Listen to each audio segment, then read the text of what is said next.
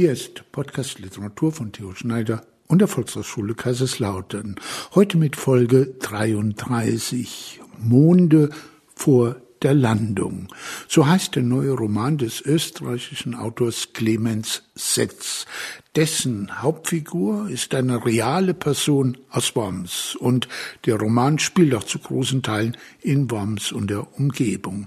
Die fiktionale Aufbereitung einer realen Geschichte, nämlich die von Peter Bender, bei Worms 1893 geboren, Fliegerleutnant im Ersten Weltkrieg, Autor, Astrologe, Mitbegründer der Hohlwelttheorie, alternativer Fantast, Geld- und Gesellschaftstheoretiker, abstruser oder auch nicht, Volker Calais, du wirst dich gleich vielleicht dagegen verwahren, Sektenbegründer, charismatisch, intelligent sicher auch, aber in diesen Zeiten zwischen Ersten und Zweiten Weltkrieg dem Untergang geweiht, auch weil seine Frau Jüdin war, die am Ende in Auschwitz ermordet wurde, nachdem er im KZ Mauthausen an den Haftbedingungen zugrunde ging.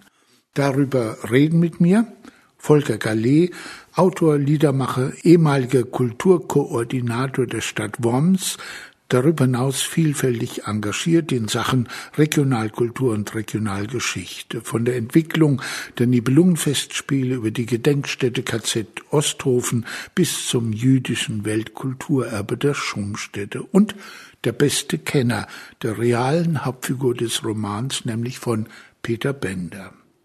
Ralf Schock ist Autor, Herausgeber und er war seit 1987 Literaturredakteur des Saarländischen Rundfunks und seit 1998 Leiter der Literaturredaktion dort. Er ist unter anderem Mitherausgeber der Gustav Regler Werkausgabe, über den er übrigens auch promoviert hat. Zunächst ein paar Informationen zu Clemens Setz. Der wurde 1982 in Graz geboren, hat aber, obwohl er ist 42 Jahre alt, bereits 17 Bücher, Romane, Erzählungen und Gedichte geschrieben sowie Theaterstücke, Hörspiele und Übersetzungen verfasst. Am bekanntesten sind wohl seine Romane Indigo und Die Stunde zwischen Frau und Gitarre. Clemens Setz hat auch schon jede Menge Preise erhalten, 2021 zum Beispiel den Georg Büchner Preis, in dessen Wojcik kommt, wenn ich mich nicht irre, übrigens auch das Hohlweltmotiv vor. Clemens Setz hat selbst seit seiner Kindheit einen Hang zu gewissen Fantasy-Theorien zu alternativen Weltauffassungen, zu schrägen Typen, seltsamen, semi-wissenschaftlichen Konzepten, um es mal so zu formulieren. Ich bekenne, ich selbst habe von Clemens Setz bislang nur Die Monde vor der Landung gelesen. Ralf Schock, was hältst du von ihm? Du hast, glaube ich, mehr von ihm gelesen. Ja, das ist ein in meinen Augen ganz äh, außergewöhnlich guter, spannender, poetischer Schriftsteller. Ja, ich habe zum Beispiel dieses Buch über die Kunstsprachen gelesen, die Bienen und das Unsichtbare. Und da hat mir schon gefallen, und das ist ja in dem neuen Buch so ähnlich, wie er sich hineingräbt in die Recherche nach Leuten, die also Kunstsprachen entwickelt haben. Das ist ja nicht nur Esperanto, es gibt ja Volapük und Umzaka und Semantographie und wie die alle heißen, zum Teil nur von einem oder von wenigen Leuten gesprochen, ja, aber die mit einer unglaublichen Besessenheit ein Sprachsystem entwerfen und das sozusagen in die Menschheit bringen wollen, dass die alle so reden sollen und so. Und das hat mir schon sehr gefallen, wie er sich da in diese Biografien dieser schon auch bisschen verrückten Leute ähm, eingelassen hat und was er da alles recherchiert hat und was er da gefunden hat und wie er das aufbereitet. Jetzt ist ja ein ganz ähnliches Projekt mit dem Peter Bender. Das ist allerdings nach meinem Empfinden ein bisschen fiktionaler. Also diese Kunstsprachen, diese Recherchen nach diesen Autoren, die das entwickelt haben, die sind, glaube ich, relativ wenig fiktiv, ja, sondern das ist, er, er berichtet seine Funde und breitet die aus. Und bei dem Peter Bender, in dem neuen Roman, habe ich den Eindruck, dass da auch fiktionale Anteile dabei sind. Aber das kann ich gar nicht so richtig beurteilen, weil der Spezialist für der Peter Bender. Volker weiß das, Volker Gallet weiß das vielleicht. Sag mal, Volker Setz, Clemens Setz bedankt sich in seinem Roman am Ende, explizit steht als Text am Ende des Romans, auch bei dir für die Hilfen in Sachen Bender. Er war Clemens Setz eben auch in Worms und im dortigen Stadtarchiv hat er recherchiert. Hast du ihn dabei getroffen? Was ist der Clemens Setz für ein Typ? Warum hat er sich doch zehn Jahre lang mit Bender beschäftigt? Und vielleicht das noch gleich vorneweg.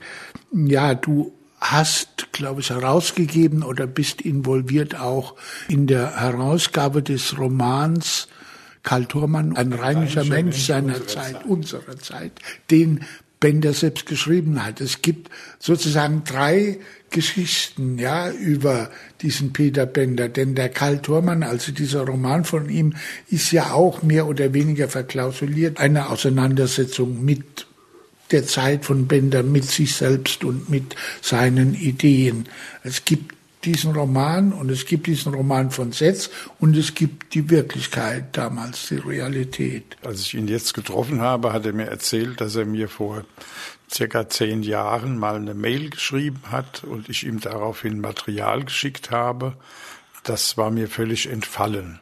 Den Roman hat er genau wie ich, den Karl Thurmann Roman, antiquarisch erworben. Den gibt's nur noch sehr selten. Ich habe mehrere Publikationen über Peter Bender gemacht, aber eine sehr ausführliche in einem Wormser Band über die Weimarer Republik. Und den Aufsatz hat er auch benutzt. Das ist ja so eine Sache mit der Wirklichkeit. Die Wirklichkeit die ich äh, erforscht habe, ist die Wirklichkeit der vorhandenen Quellen, soweit sie mir vorgelegen haben. Und da muss man schon mal sagen, dass der Clemens Setz weitere Quellen recherchiert hat, beziehungsweise hat recherchieren lassen. Er hatte ein Rechercheteam, ist ja heute oft üblich, dass man nicht als einzelner Autor allein recherchiert. Und die haben die Quellen in Florida durchgeschaut von der Corish Foundation. Das ist sozusagen die die Weltgemeinde der Hohlwelttheoretiker, die mal in Amerika begründet wurde, bevor sie nach Europa kam, und äh, deren äh, Community, die es gab, und das Community Archiv ist im Staatsarchiv von Florida. Und da hat er auch recherchieren lassen und da ist er auf interessante Dinge gestoßen, unter anderem eben auf Briefwechsel und Texte auch von Bender und auch von Charlotte Bender. So, das heißt also, meine Wirklichkeit ist eine Quellenwirklichkeit, die natürlich auch gedeutet ist und die sehr stark auf den Überlieferungen im Wormser Stadtarchiv beruht, das sehr umfangreiche Materialien zu Peter Bender hat, inklusive seines ausführlichen Briefwechsels mit äh, Baron Ludwig von Heil, mit dem er über Jahre korrespondiert. Das war der Wormser Kapitalist, ne? Ja, das muss man auch ein bisschen äh, variieren. Es, die Familie Heil waren die Wormser Lederfabrikanten ja der Kontakt entsteht dadurch, dass äh, Bender sein Abitur in Worms als bester Abiturient macht. Äh, und äh, da bekamen dann alle besten Abiturienten die Wormser Stadtgeschichte von Boos geschenkt in drei Bänden von wiederum dem Vater der beiden, dem Cornelius Wilhelm von Heil, dem, einem der Gründer der Lederwerke. Und das hat er so ein bisschen gesehen als äh, Ansage eines Mäzenatentums sein ganzes Leben lang. Das hat der Baron nicht immer genauso gesehen, aber er hat ihm über lange Jahre ihm und seine Familie immer wieder unterstützt, auch zugehört, geantwortet. Also das ist eine spannende Beziehung. Der Briefwechsel liegt halt vor. Was im Wormser Stadtarchiv auch vorliegt, sind die drei Schriften äh, der Menschheitsgemeinde von 1919, die Bender verfasst hat das Fluchblatt, Luther Fluchblatt zu 1921 und seine Artikel in der Freiwirtschaftszeitung. Also das ist die Freiwirtschaftslehre von Silvio Gesell, der kann man sagen, Wirtschaftsminister der Münchner Räterepublik. Für diese Zeitschrift hat er viele Artikel geschrieben. Gleichzeitig war er Lokaljournalist, hat für die Wormser Volkszeitung geschrieben. Das war eine linksliberale Zeitung, anders als die Wormser Zeitung, die war rechtsliberal. Also das ist so ein bisschen das Konvolut, was es gibt. Das hat Clemens Setz durch eigene Recherchen ergänzt. Dann hat er den Roman Roman äh, Karl Thormann benutzt. Das ist ein autobiografisch gefärbter Roman, der 1927 entstanden ist. Und äh, da kommt eigentlich die Hohlwelttheorie so gut wie nicht vor. Also ich bin mir jetzt nicht ganz sicher, aber ich würde eigentlich sagen, gar nicht. Das hat damit zu tun, dass er sich eigentlich mit der Hohlwelttheorie, er hat sie Weltbildlehre genannt, erst ab 1925 beschäftigt hat. Wenn ich das jetzt richtig verstehe, Bender hat sich mit ganz vielen. Du hast jetzt gerade ein paar Es gibt fast nichts, womit er sich nicht beschäftigt, beschäftigt während Clemens Setz im Roman zuspitzt auf genau. die Hohlwelttheorie. Also es kommen alle anderen Dinge auch in dem Roman von Setz vor, aber am Rand. Nur Und manche Sachen eben auch gar nicht. Also ich habe länger mit ihm gesprochen. Er hat auch dann gesagt, dass das ist quasi bewusst so die Dramaturgie des Narrativs im Roman und deswegen beginnt das im Krieg mit dem Fliegerunfall von Peter Bender und daraus entwickelt sich die Hohlwelttheorie. Das ist ein völlig fiktionaler Teil in dem Ganzen, der aber sehr sinnvoll erklärt ist und sehr poetisch beschrieben wird und auch durchaus nachvollziehbar ist für diese Generation und ihre Erfahrungen, aber entspricht nicht den Quellen. Lies das doch mal. Hm, machte Bender. Er hatte keine Ahnung, was er sagen sollte. Wie ging es denn weiter? Woher sollte er es wissen? Und was bedeutete der Satz überhaupt? Der Anblick des kranken Kameraden rührte ihn, aber sein Kopf blieb vollkommen leer. Also, begann er, pff, ja, also, also das von den Monden habe ich dir ja schon erzählt, nicht? Und ja, wie gesagt, das stimmt wahrscheinlich alles, soweit man das beurteilen kann. Alles doch die Wahrheit. Sonnleitner brummte zustimmend. Und ja, sagte Bender, was konnte man aus diesem Bild noch herausholen, so dass Sonnleitner davon irgendwie beruhigt wurde? Ihm gefiel offenbar das Bild von Dingen, die in einem Mond lebten, aber er selbst war nicht in einem Mond. Die Lösung kam nach einigen Augenblicken und verblüffte Bender so sehr, dass er eine Weile selbst mit offenem Mund dasaß. Und das Lustige ist, sagte er, wir selbst sind natürlich auch in einem Mond. Ja, das heißt, das ganze Universum ist einer, wir sind innen, nicht außen. Verstehst du? Ja, also die Welt, alle Kontinente sind in einer Hohlkugel wie genau. im Innern eines Eis. Was drumherum ist, wissen wir nicht. Das wusste auch Bender nicht oder hat er nicht versucht herzustellen. Das war gar keine allzu fernliegende Idee, denn das gibt es, glaube ich, seit dem 18. Jahrhundert, diese Vorstellung, dass die Welt oder der Kosmos eben so aussieht. Was mich mehr interessiert, was war denn Bender für ein Typ? War er ein regionaler Autor, der von der Zeitung bis zum Roman Sachen geschrieben hat und Flugblätter und Denkschriften und so weiter verfasst hat, der durchaus auch, ja, bürgerlich anerkannt war, respektiert war, oder war er ja ein Outcast, den alle nie ernst genommen und in die Ecke geschoben haben in Worms? Also ich würde sagen, weder noch. oder beides. Man hat sehr wohl in bestimmten Kreisen seine Fähigkeit zu reden und zu überzeugen, auch seine Intelligenz, seine Belesenheit geschätzt und er hat sich ja bewegt in einem Umfeld, von dem man damals oft noch nicht wusste, ob das Ganze abstrus ist oder nicht. Das beste Beispiel im Roman ist dieses Raketentreffen, an dem Werner von Braun teilnimmt, der ja später in der Tat in die NASA involviert ist. Und da wird dann eine Rakete entwickelt, die aber damals gar nicht funktioniert. Und Bender sitzt dabei und versucht seine Ideen damit einzubringen. Und das entspricht ganz gut dieser Situation, dass es gar nicht ausgemacht war, was ist wissenschaftlich und was ist nicht wissenschaftlich. Und dazu kommt aber dann, dass im Grund genommen diese Weimarer äh, Republikgesellschaft so zwei Schwerpunkte hat. Das eine ist der völkische, der eigentlich zurück will ins, in irgendeine Form des Kaiserreichs und des Führerstaats, wie auch immer das beschrieben ist, der das Ganze wieder zusammenhält und eine andere, die neu aufbrechen will in eine neue Welt. Und für diese neue Welt entwirft Bender ein sehr individuelles Reich, sag ich jetzt mal, eine Kosmologie. Und die hat wiederum ganz unterschiedliche Bestandteile. Manche von diesen Bestandteilen muten uns heute ausgesprochen modern an, waren damals völlig abstruse Utopien und andere muten uns eben völlig abstrus an, weil sie abgehandelt sind. Ne? Also die Aufbewahrung und Vernetzung aller Bilder, Töne, genau. Äh, die es heute gibt im Internet weltweit, hat Bender so ähnlich schon beschrieben. Ich, ich zitiere mal aus dem zweiten Manifest, ja, okay. das der Menschengemeinde, das er 1919 geschrieben hat. Zwei kleine Zitate. Mit Auge und Ohr entstand dem menschlichen Bewusstsein die Welt des Lichts und der Luft. Stoffe und Kräfte wurden sozusagen aufgelöst in lichte und luftige, schwebende und leuchtende Farben und Vokale, Schatten und Töne. Elemente des auf diese Weise selbstbestimmten Bewusstseins, sagt Bender, seien Spiegelbild und Widerhall. Und dann weiter. So wird eine menschliche Gesellschaft sichtbar, in der Zeit und Raum keine Hemmungen mehr für die Entfaltung eines Menschen in allen Menschen bedeuten, wenn er seine Gedanken und Worte unter den Menschen ausbreiten will.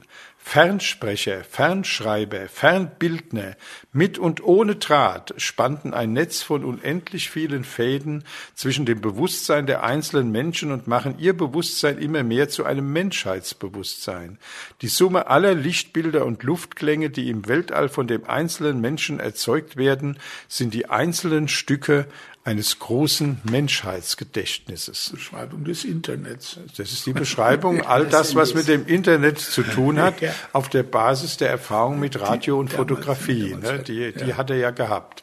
Und das ist eigentlich, äh, das ist genial, äh, würde ich sagen. Da haben damals natürlich alle gesagt, der spinnt. Ja.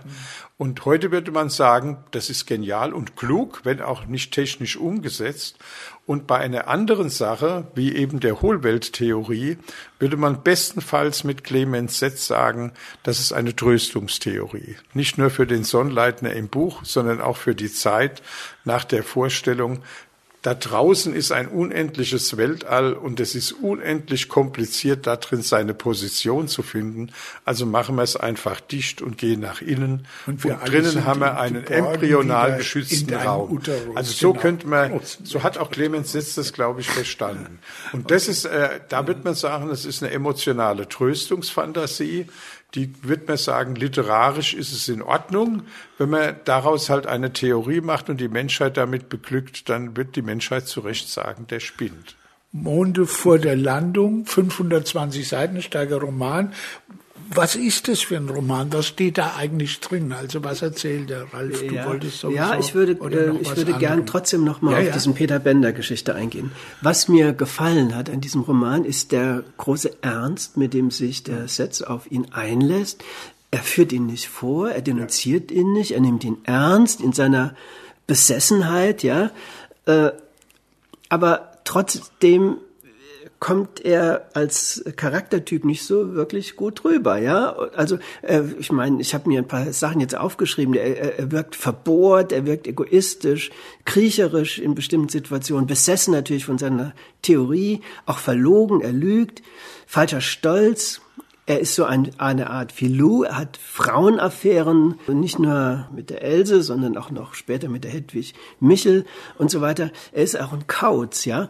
Und da würde mich interessieren, auch von dir, Volker, spitzt da der Clemens jetzt sozusagen Charakter, in seiner Charakterbeschreibung spitzt er zu oder würdest du sagen, so war der auch? Das ist auch nicht ganz leicht zu sagen. Das ist ja das Gute an dem Roman, dass er also Fiction und Non-Fiction und das Non-Fiction auch noch in unterschiedlicher Form miteinander vermischt und eine ganze Menge Sache erfindet, aber plausibel erfindet. Der Bender ist nach den Quellen, äh, die ich sehen kann, hatte er durchaus auch eine ganze Menge Freunde. Also die konservative Seite war gegen ihn, die, äh, sagen wir mal, Seite auf der Höhe der Zeit, wie der Baron von der Heil, Baron von Heil, die waren sehr skeptisch zu seinen Theorien, wenn sie auch Kontakt gehalten haben. Aber beispielsweise der Richard Kirn, später ein bekannter Journalist in Frankfurt, der war damals in Worms, auch bei der Wormser Zeitung wie Bender, der hat äh, den Bender sehr geschätzt und gleichzeitig aber gesagt, ein bisschen skurril, aber aber eigentlich ein, ein klarer Mensch, den er auch eingeordnet hat auf die Seite der Linken, ja, mhm. äh, was man auch nicht so einfach sagen kann. Diese erotischen Theorien, die gibt's schon seit dem 18. Jahrhundert im Saint-Simonismus, äh, die Theorie des Paares und des Liebespaares. Und die, der Versuch sozusagen, wir mal Klaus Tebeleit, ne, diese frauenfeindliche äh, Freikorpsmentalität aufzubrechen und die Liebe äh, flottieren zu lassen, äh, das war einfach ein Selbstversuch, der natürlich seine Grenzen hat und auch Schmerzen verursacht hat, sowohl bei seiner Frau als auch bei ihm selbst. Ne? Und das äh, kommt bei Setz schon rüber. Ja. Bei Setz finde ich so eine Art von Unwirschsein, die habe ich in den Quellen nicht erlebt. Da fand ich ihn eigentlich äh, viel, äh, soll ich sagen, viel exzessiver, mehr wie so ein Hippie. Ne? Äh, Theo, du hast mich eben nach dem Roman gefragt. Ja. Ich will darauf vielleicht mit ein paar Zitaten, die sind alle auf ja, ein, zwei Dutzend Seiten. Und da kann man sehen, denke ich, jedenfalls ich habe es gesehen, was dieser Clement Setz auch für ein Stilist ist, was er für ein Poet auch in der Prosa ist. Ich lese einfach mal ein paar Zitate vor. Die immer gleiche Sonne ging auf und unter, und der Himmel war voller Schallplattenrillen.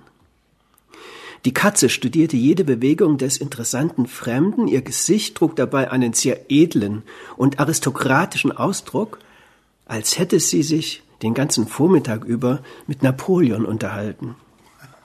Die Wespen hatten nun Ende September bereits etwas Herbstverzweifeltes äh, und Randalierendes an sich.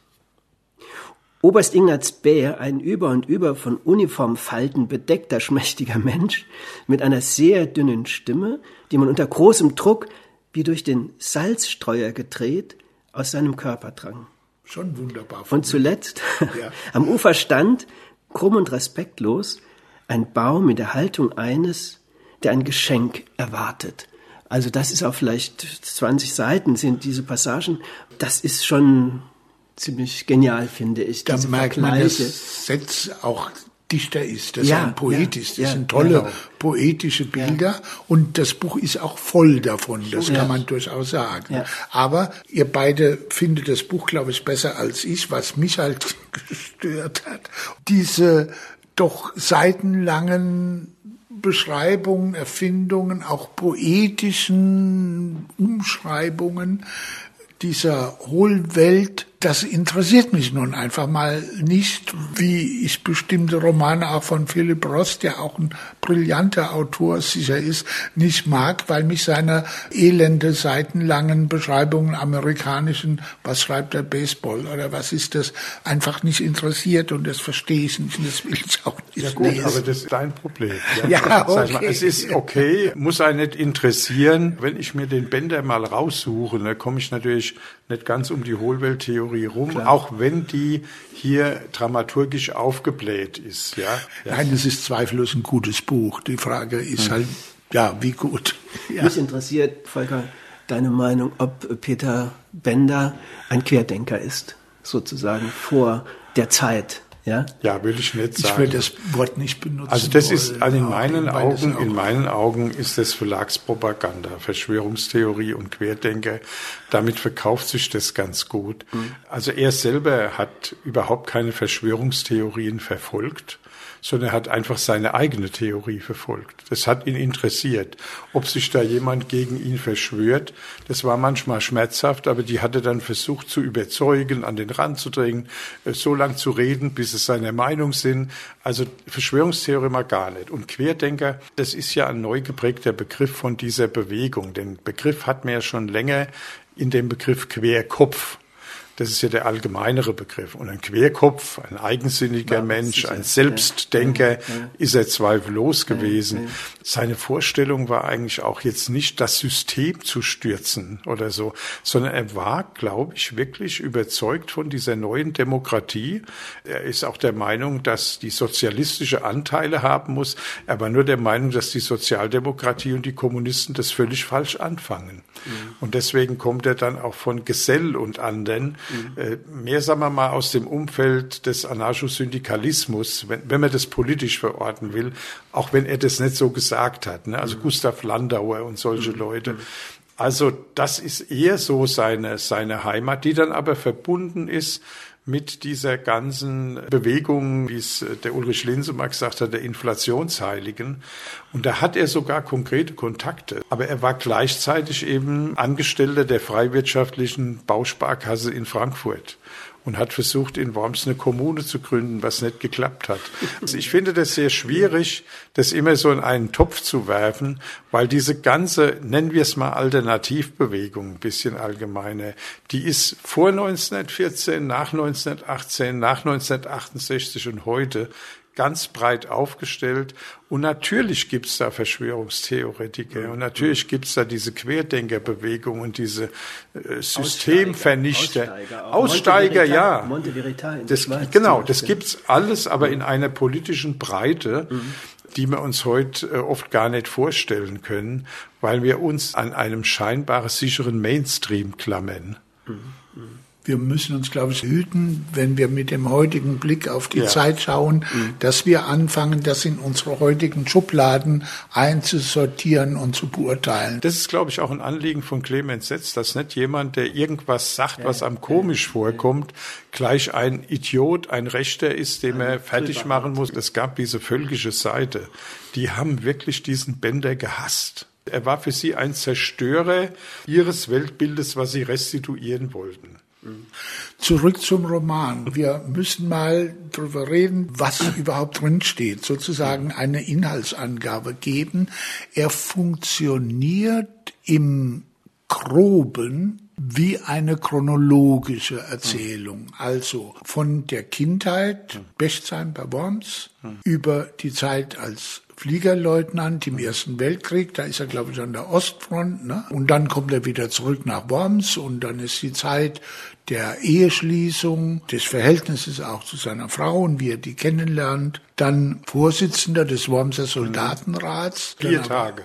Okay, vier Tage.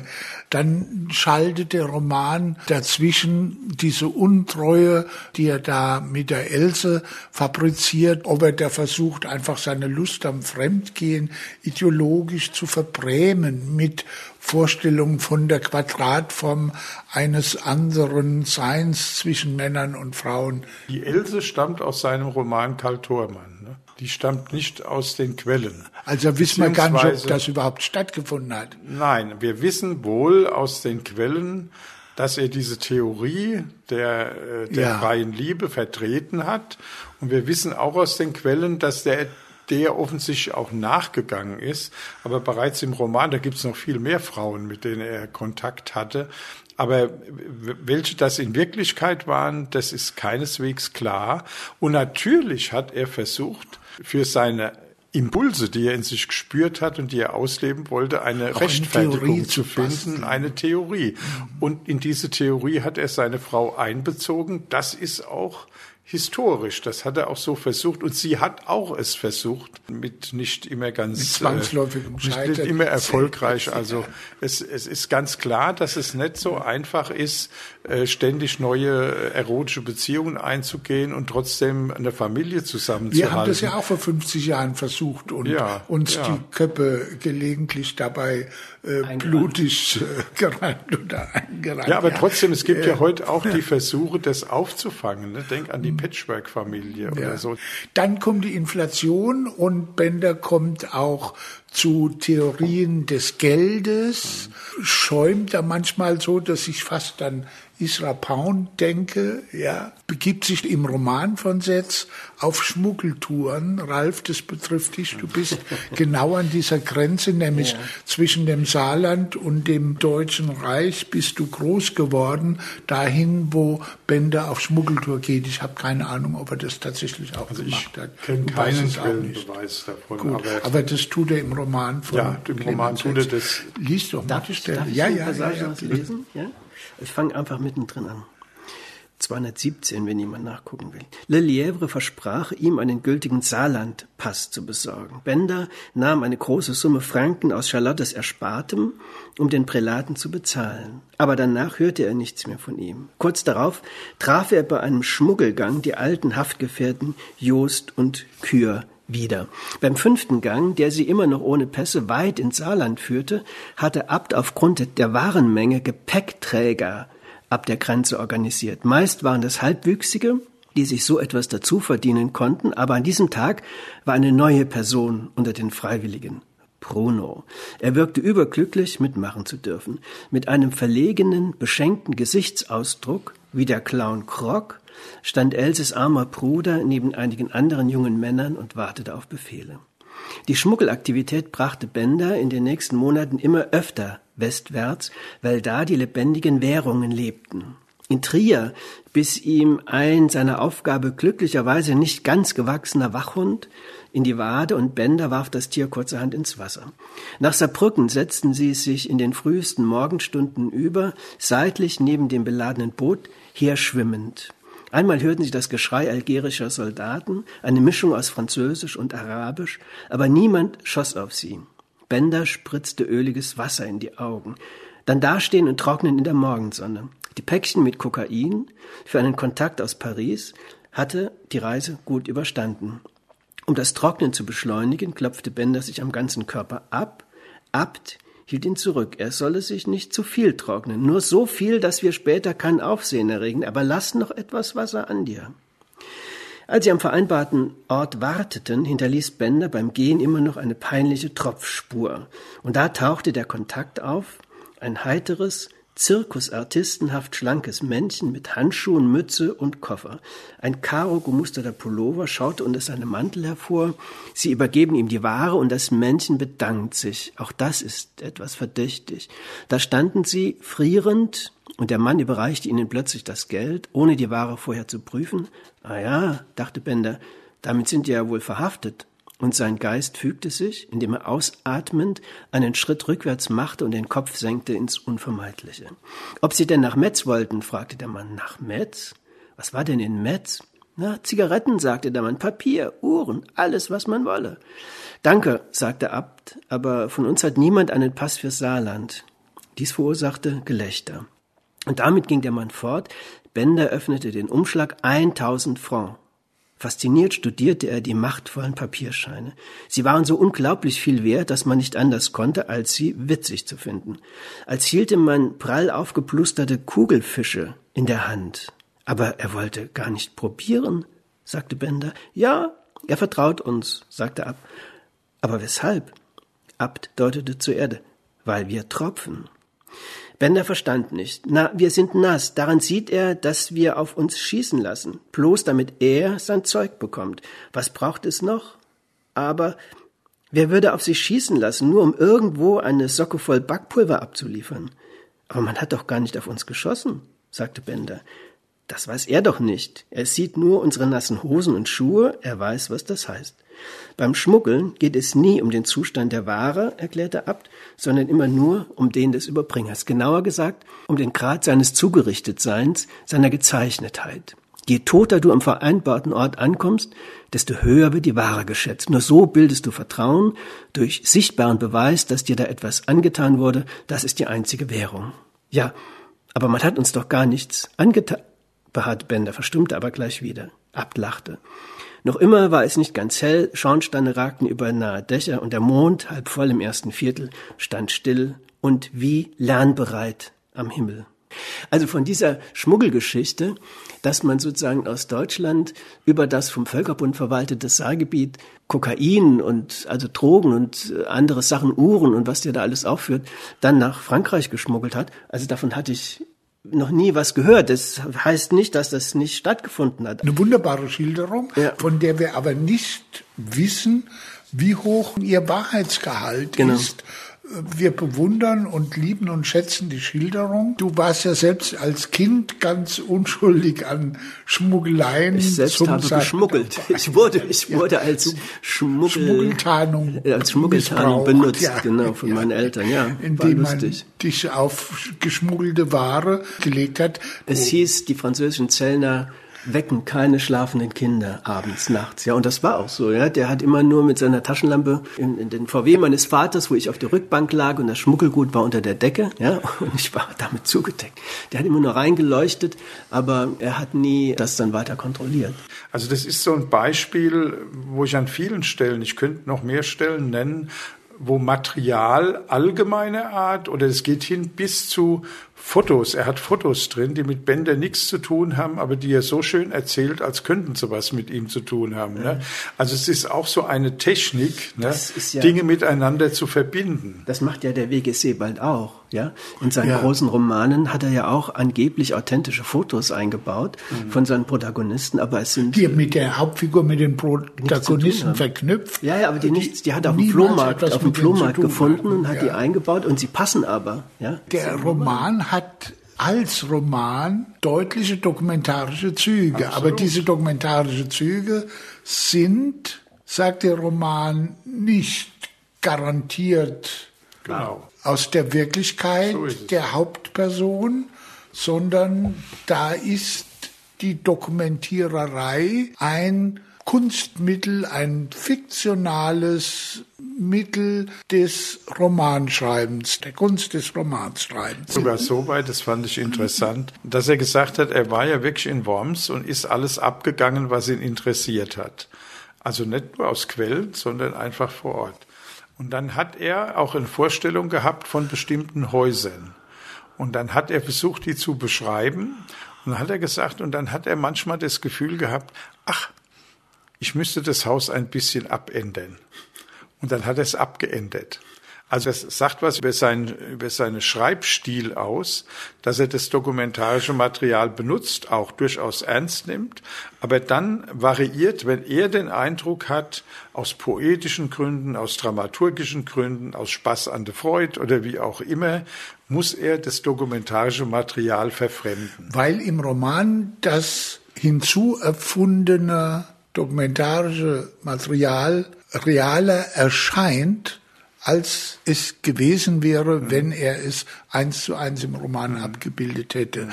Es ärgert mich manchmal oder hat mich in halbironischen Gänsefüßchen geärgert, weil man nicht weiß, ist es wahr, stimmt es. Ja. Er hat eine ganze Menge Zitate. Ja. Manche dieser Zitate stehen in Gänsefüßchen, mhm. also in Anführungszeichen.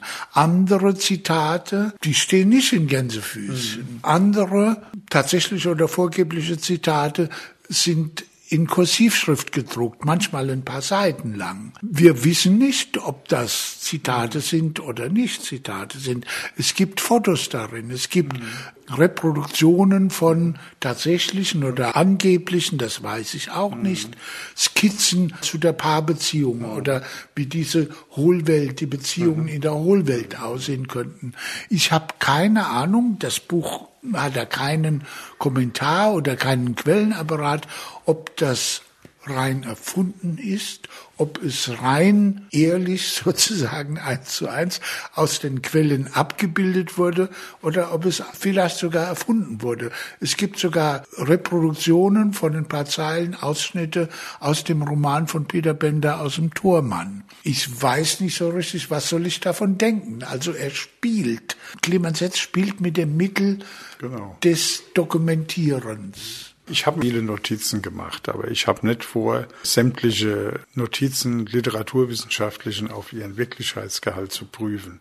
Das könnte man machen und da würde man das eine oder andere auch rausbekommen. Aber man würde dadurch eigentlich zwar eine wissenschaftliche Information produzieren, aber man würde dem Roman nicht näher kommen, ja, ne? genau. der ja äh, einfach eine, eine eigene Dramaturgie hat und eine eigene Deutung der ganzen Geschichte und auch eben eine eigene Methode mit vielfältigen Formen von Überlagerungen von Fiction und Non-Fiction in unterschiedlichster Art. Und das macht ja in Verbindung mit der sehr poetischen Sprache für einen Roman, sehr poetischen Sprache, ja den besonderen Reiz dieses Romans ja, aus.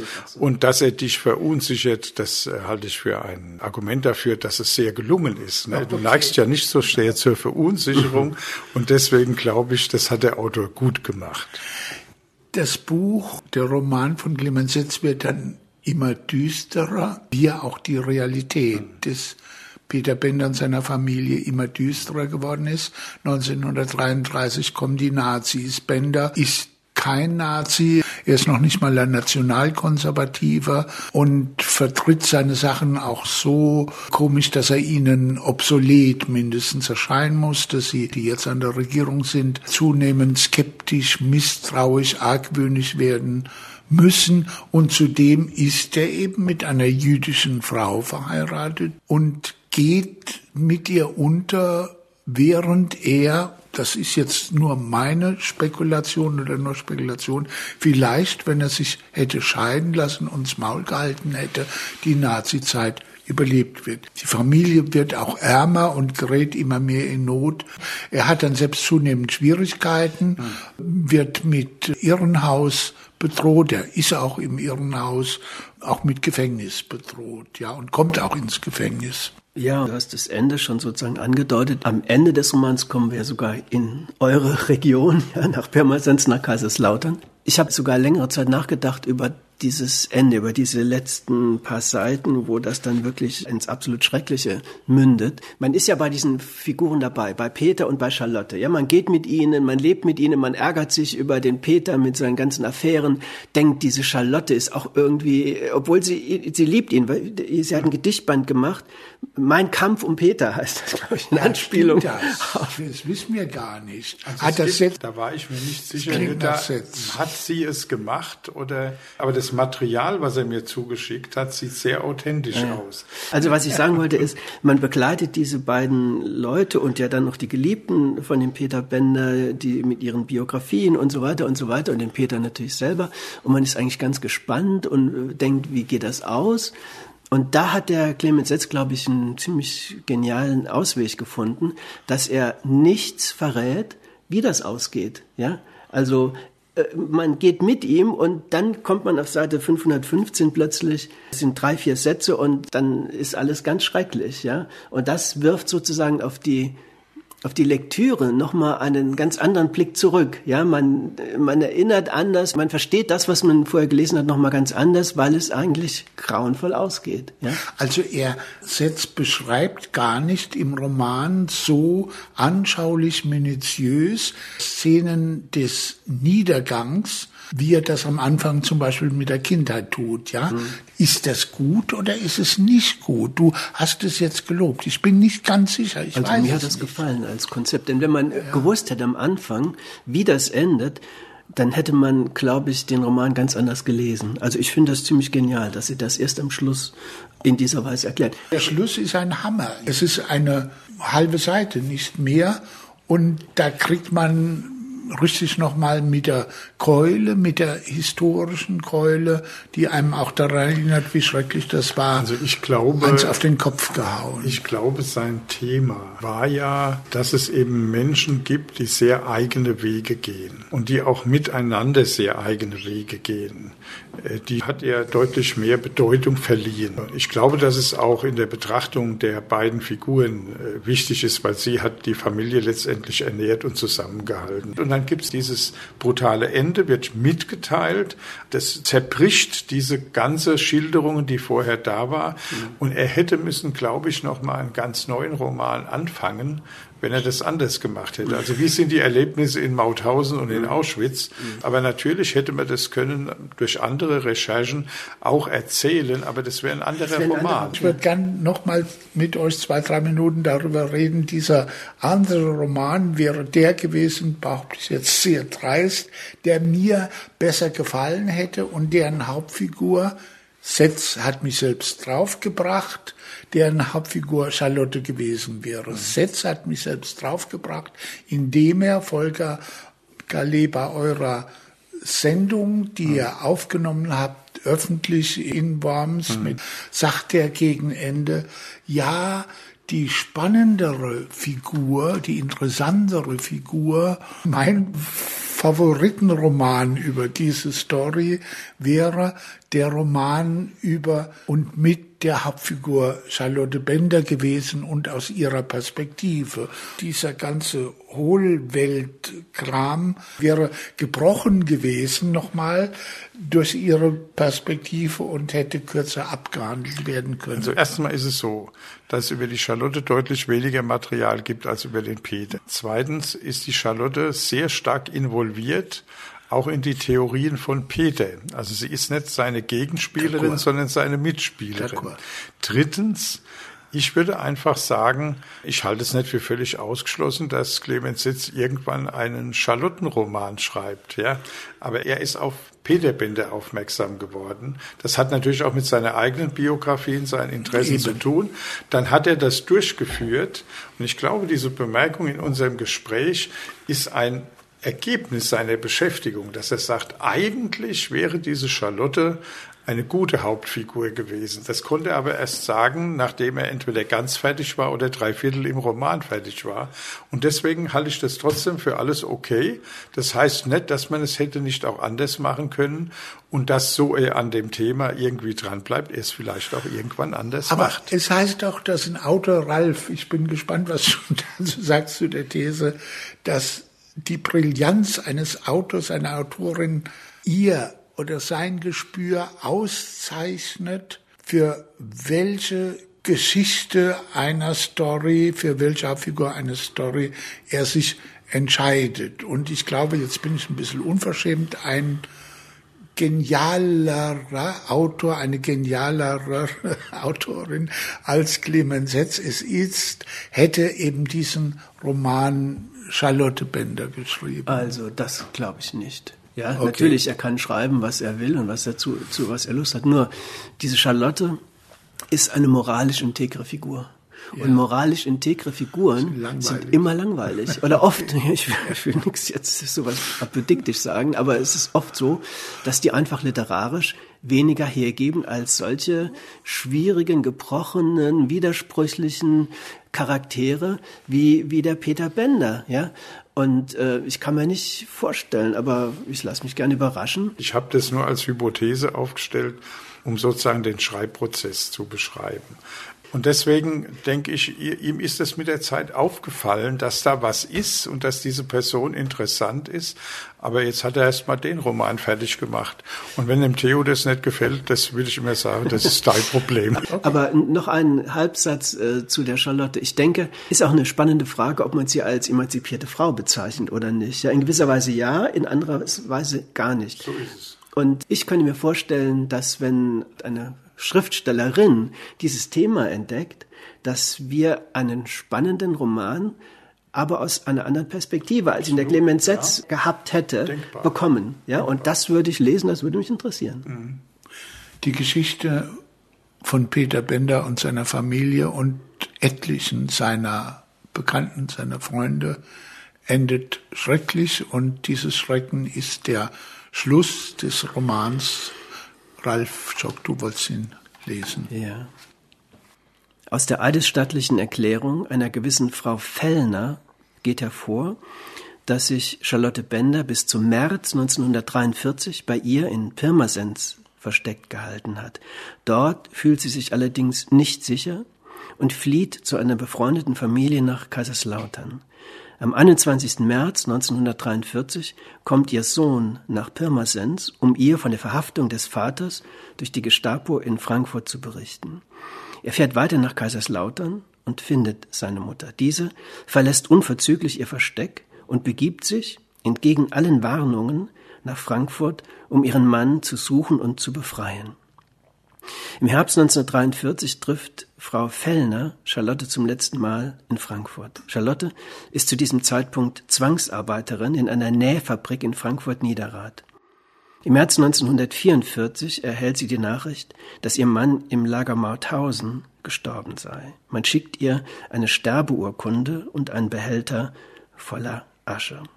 Kurz darauf wird sie von Frankfurt aus ins KZ Theresienstadt deportiert, von dort später nach Auschwitz. Ihr Sohn wird ebenfalls verhaftet und nach Auschwitz deportiert. Nur er überlebt das Lager. Das war Podcast Literatur von Theo Schneider und der Volkshochschule Kaiserslautern. Heute mit Folge 33 zum neuen Roman von Clemens Setz.